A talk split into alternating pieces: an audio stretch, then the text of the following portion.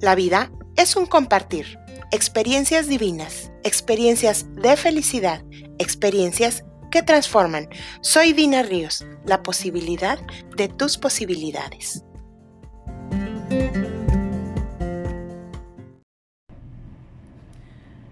Bienvenidos y bienvenidas. Hoy quiero felicitarte por darte ese permiso de estar en este espacio. Quiero comenzar el día de hoy preguntándote, ¿cuáles son tus búsquedas? El día de hoy, ¿qué vienes buscando?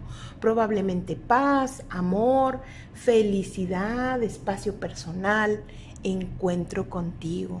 Quizás algunas otras cosas están apareciendo por ahí en tu mente. El tema de hoy es el camino interior y el camino exterior. Así que, pues demos comienzo. Comencemos por decir que vivimos en un mundo lleno de cosas, circunstancias y eventos. ¿Qué decir de vivir? Reconocer que vivimos en medio de un caos y que todo eso que se presenta, esas situaciones, nos impiden lograr aquello que estamos buscando. Y ante esa crisis sanitaria, la tristeza, la confusión, pérdidas, miedos, quizás crisis económica, preocupaciones, incertidumbre, todo eso que acabamos de comentar simplemente está ahí puede parecer o aparecer de forma constante. Y quizás hay momentos en los que te preguntes, ¿cuándo demonios acabará esto? Imagina cuánta confusión existe para las personas que de alguna manera hemos comenzado un camino de despertar y vamos de alguna forma a nuestro propio ritmo, paso a paso. Date cuenta que esa crisis la vive el mundo de otra forma, de una forma más profunda en medio de la confusión, el dolor, porque no sabe que está dormida. Todo esto que te acabo de mencionar pasa por tu mente. ¿En qué instante? En eso depende mucho del centro de reacción más fuerte con el que tú trabajes. Te recuerdo que en sesiones pasadas hemos hablado del centro emocional, del centro físico y del centro intelectual. Pero de alguna manera, en algún momento ha pasado por tu mente.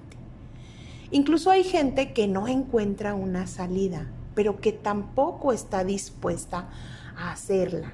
Así es.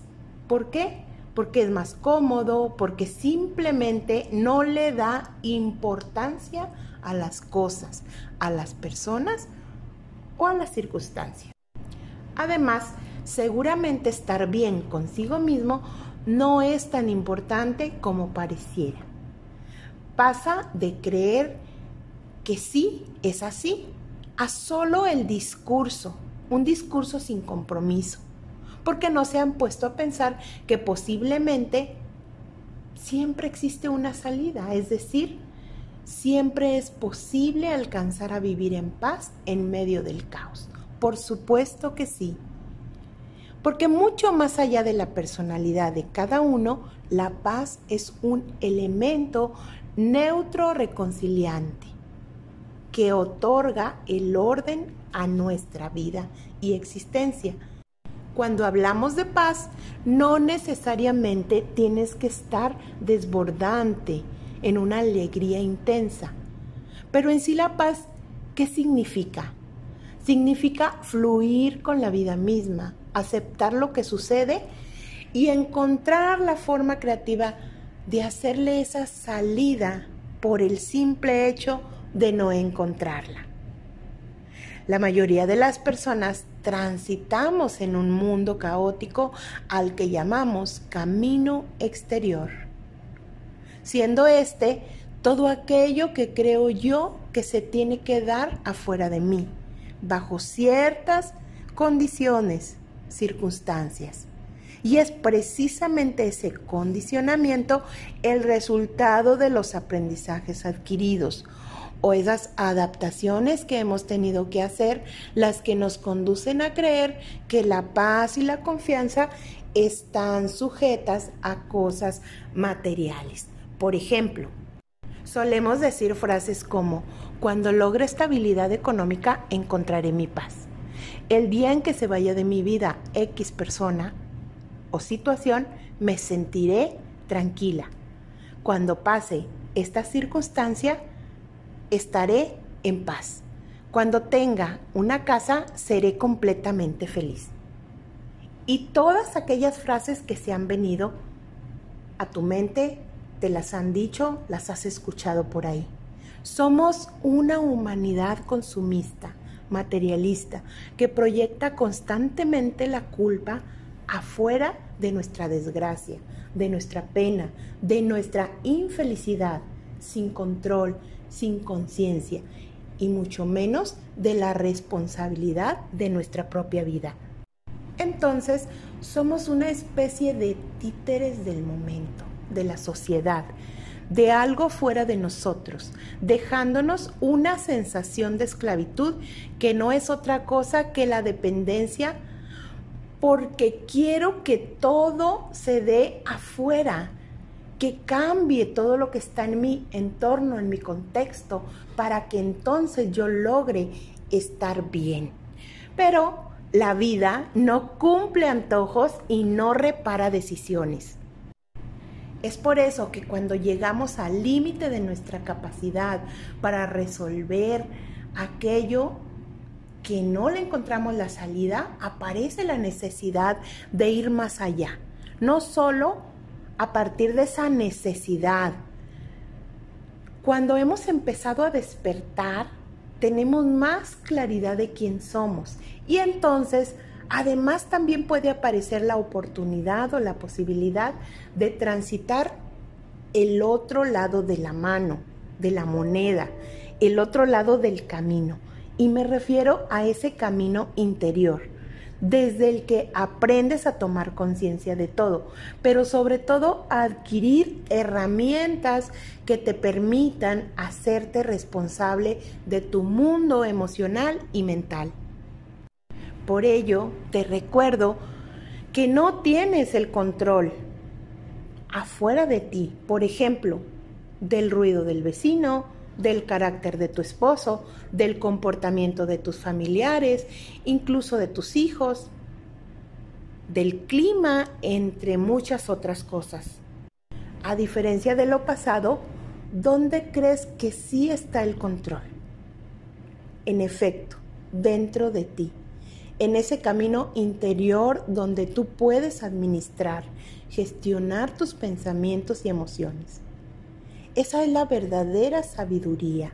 Al interno, tú puedes ser creativo, auténtico, actuar con libertad, autonomía, confianza, elección.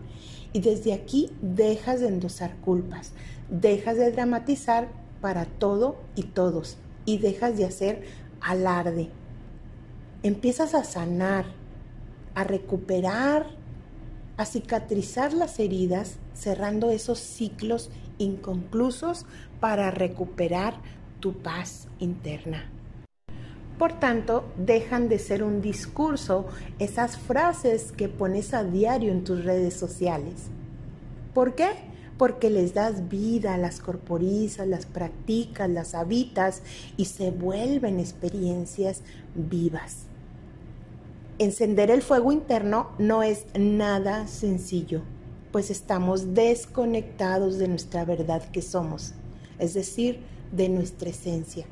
Pero en la medida que nos vamos conociendo, ese fuego se va avivando.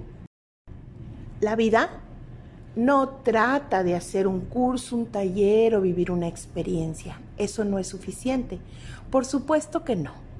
Hacer tu mejor versión es la frase más complicada de habitar. En la medida que vas clarificando no solo lo que eres, sino a dónde quieres llegar con todo lo que implica tu ser, inicia la más hermosa construcción.